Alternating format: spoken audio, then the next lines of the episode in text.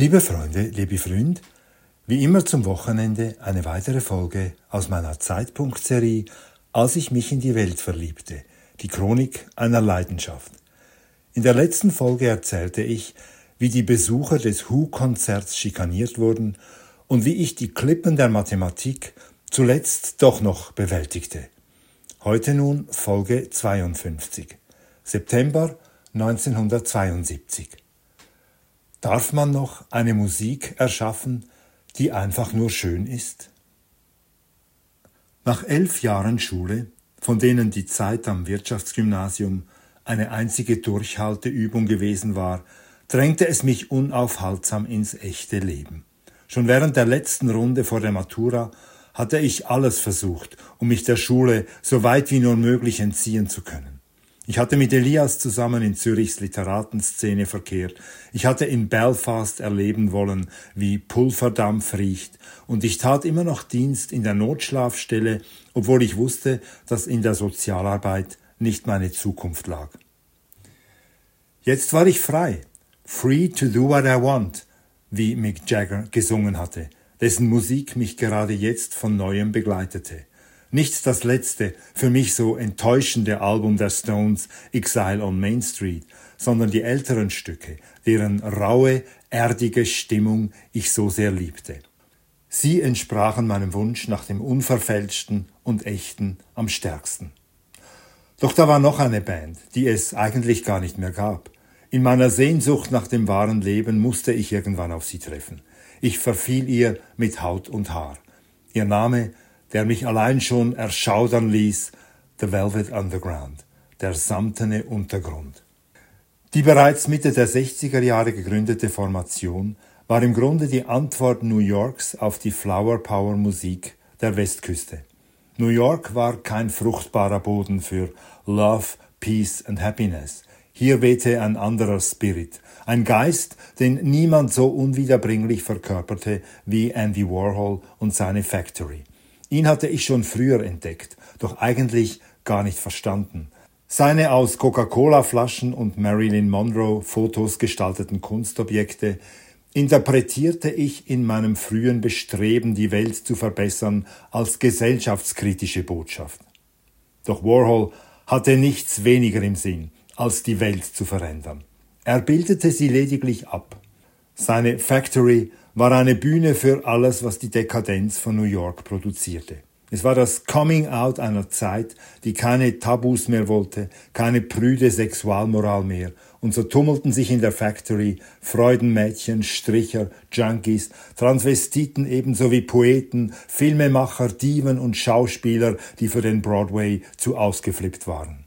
Da entdeckte Andy Warhol, der ein Gespür für Talente hatte, eines Tages die gerade gegründete Rockband Velvet Underground, deren Kompromisslosigkeit ihn sogleich ansprach, nicht zuletzt deshalb, weil sie demonstrativ mit dem Rücken zum Publikum auftrat. Eine bessere Quelle der Inspiration als die Factory hätten die Velvets nicht finden können. Denn ihre Kompositionen handelten von genau dieser Halbwelt, die sich in der Factory spiegelte. Es waren ehrliche Songs, Songs aus dem dreckigen, sittlich verdorbenen, immer etwas morbiden Leben der Großstadt New York. Und genau das war es, was ich jetzt brauchte. Mein Porträt der Velvets für den Tagesanzeiger begann ich mit der Schilderung einer besonders eindringlichen Komposition der Band. Zitat Zum Beispiel Heroin, das Opus über einen New Yorker Fixer, der sich seinen täglichen Schuss setzt und allmählich die Wirkung der Droge spürt. Er gerät in einen Horrortrip, der ihn fast durchdrehen lässt. Gedanken, Bilder, Illusionen bedrängen ihn, stellen seine trübe Welt auf den Kopf und verschwinden wieder, so dass Ruhe einkehrt und nur noch die Gitarre spielt, bis auch sie plötzlich verstummt. Selten ist ein Trip so überzeugend dargestellt worden wie in Heroin. Der Song stammt von einer Rockgruppe, die das Leben in New York aus eigener Erfahrung kennt und weiß, wie sich ein Drogenabhängiger fühlt. Zitat Ende. So ungeschminkt und gnadenlos wie der Inhalt des Stücks war auch der Sound der Velvets. Das harte Schlagzeug, die klirrende, oft übersteuernde Gitarrenbegleitung, der monotone Sprechgesang von Lou Reed, dem Sänger der Band, all das verwob sich zu einem harten, beschwörenden, vorwärts treibenden Sound, der auch vor falschen Tönen nicht zurückschreckte, mich aber so unwiderstehlich in seinen Bann zog, wie es bis dahin nur die Stones vermocht hatten. Doch dann, schon im nächsten Lied, der totale Kontrast. Eine sanft melodiöse getragene Komposition, die einfach nur schön sein wollte. Mit der kühlen, magischen Stimme von Nico, der blonden Deutschen, die ebenfalls von Warhol entdeckt worden war. Sunday Morning war ein solches Lied, in welchem die Sängerin melancholisch angehaucht davon singt, wie sie am Sonntagmorgen nach durchfeierter Nacht am liebsten alles vergessen möchte. Das Gefühl, das sie spürt, möchte sie lieber nicht kennen. Sunday morning and I'm falling, I've got a feeling I don't want to know. In einem anderen Song, Wrap Your Troubles in Dreams and Send Them All Away, rät sie uns, den Problemen nicht ins Auge zu sehen, sondern sie zu verpacken in Träume und fortzuschicken weit fort übers Meer. Und ein drittes Lied gelangt zur traurigen Einsicht, dass wir nur frei sind, um neue Illusionen zu finden. I'm set free to find a new illusion. Die Zeilen all dieser Lieder sollten mich fortan begleiten, für viele Jahre und im Grunde bis heute. In Verbindung mit der Musik entfalteten sie eine Kraft, die ich in der modernen Literatur vergeblich gesucht hatte. Velvet Underground, schrieb ich im Tagesanzeiger, zerschlagen jede musikalische und gesellschaftliche Heuchelei. Ihre Songs widerspiegeln das Milieu der Factory in seiner Zerrissenheit zwischen aufgeputschtem, künstlichem Hochgefühl und tödlicher Apathie. Sie machen eine Lebenseinstellung spürbar, in der es leicht fällt, selbst die letzten, indiskretesten Wahrheiten preiszugeben, weil das Leben doch bloß eine Täuschung ist, eine lächerliche Komödie. Das empfinde ich, wenn ich Velvet Underground höre. Es ist eine verzweifelte Musik, die sich in Illusionen flüchtet, um sie uns dann als Spiegel vorzuhalten. Zitat Ende. Vor allem die schönen Lieder der Band übten eine Faszination auf mich aus. Doch mit meinem Text für den Tagesanzeiger kam ich an eine Grenze, die ich im Journalismus nicht übertreten konnte. Nur im Tagebuch, für mich persönlich, konnte ich formulieren, was die schönen Lieder der Velvets in mir bewegten.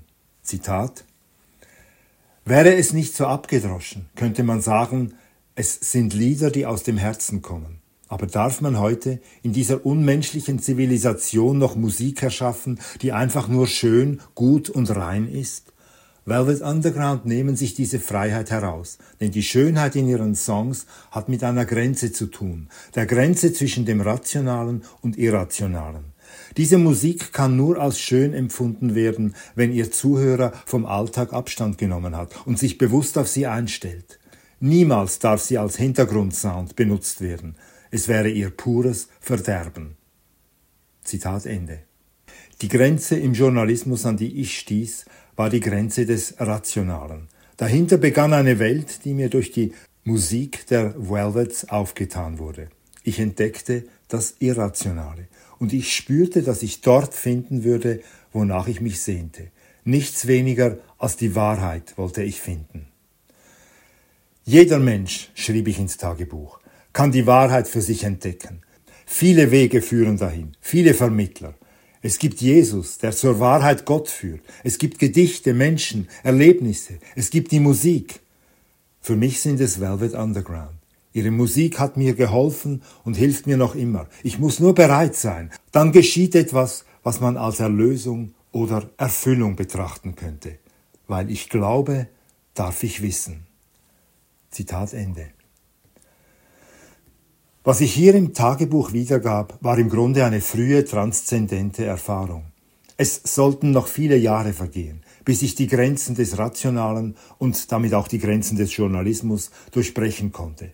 Denn während ich mich von den überirdischen Songs der Velvets sozusagen seelisch ernährte, war ich gleichzeitig drauf und dran, definitiv ein Linker zu werden.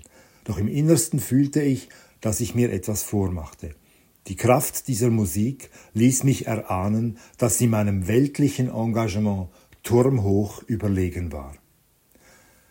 Das sind keine Revolutionäre, schrieb ich im Tagebuch über die Menschen der Factory.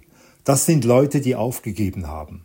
Ihr unrevolutionäres, realitätsfernes Leben ist nicht unbedingt nachahmenswert.